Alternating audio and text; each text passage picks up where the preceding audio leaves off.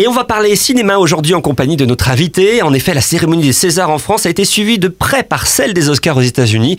Et il y a matière à discussion avec Sandy qui nous rend visite aujourd'hui. Bonjour Sandy. Bonjour euh, Nathanaël, bonjour Sandrine. Bonjour. Je voudrais vous remercier de m'avoir choisi moi comme invité ce matin. Je m'y attendais pas du tout. Je suis très émue. J'aimerais remercier ma famille, mes amis qui ont toujours cru en moi. Vous avez vu la petite boutade? Je suis au point, sur le point pardon pour recevoir une récompense de cinéma. Mais oui, on voit ça en effet. Alors vous suivez donc de près les cérémonies de récompense du cinéma, Sandy. Chaque année, hein, les Oscars suivis des Césars. hein. Bon, rien que les noms, déjà, c'est glamour. hein. Pourtant, c'était pas gagné avec des noms de pâté pour chien, c'est vrai. hein. Bon, au mieux, ça peut faire penser les Césars à, à la salade de César. hein.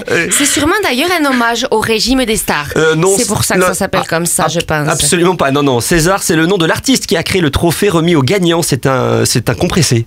Ah, vous devez confondre, Nathanaël. Hein, c'est pas du tout compressé, hein, la cérémonie des Césars. hein. Ça dure 4 heures. Hein. non.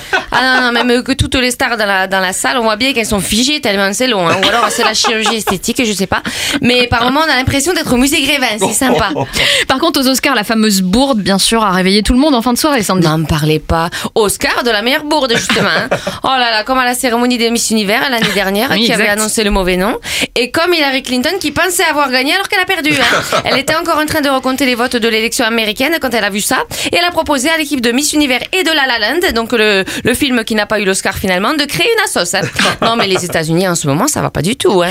Bon, ça doit être en effet une sacrée déconvenue de se voir remettre le prix du meilleur film, on l'a imaginé, hein, puis monter sur scène et réaliser à ce moment-là que vous n'avez pas gagné. Ben ouais, c'est le cauchemar. Hein. Le premier à avoir eu la statuette, il a même eu le temps de faire son discours de remerciement. hein. Ouais. Et comme tu oublies toujours quelqu'un dans ce cas-là, il va devoir s'excuser auprès de ceux qu'il n'a pas cités alors qu'il a perdu. Ah, j'imagine sa mère. Je t'ai donné la vie, j'ai payé tes études et tu dis juste je remercie la famille, t'es plus mon fils. Oh le pauvre.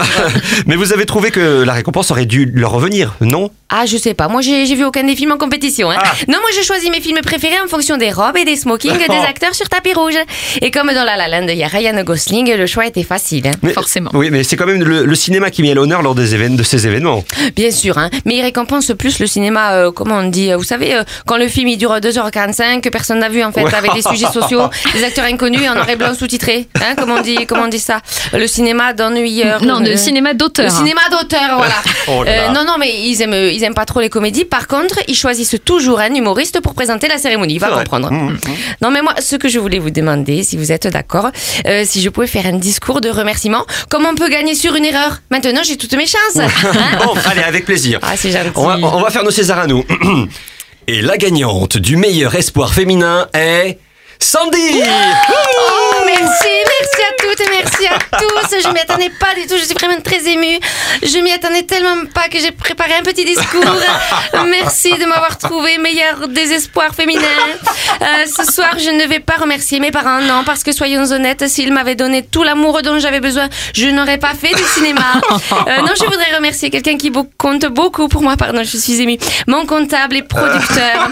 Euh, je remercie tous ceux qui ont contribué au film, du plus petit technicien au plus petit réalisateur qui m'a dirigé. Pardon, excusez-moi, je suis hyper émue Oh là quand là. je parle de moi. Ah, parce que j'étais jusque-là une actrice de second plan et maintenant, finalement, je suis devenue une actrice de premier plan parce que la personne devant s'est poussée un peu pendant le film. Ah, merci. Et pour terminer, je citerai une grande philosophe canadienne, Céline Dion, qui a dit All by myself, don't wanna be all by myself. J'ai aucune idée de ce que ça veut dire, mais j'adore.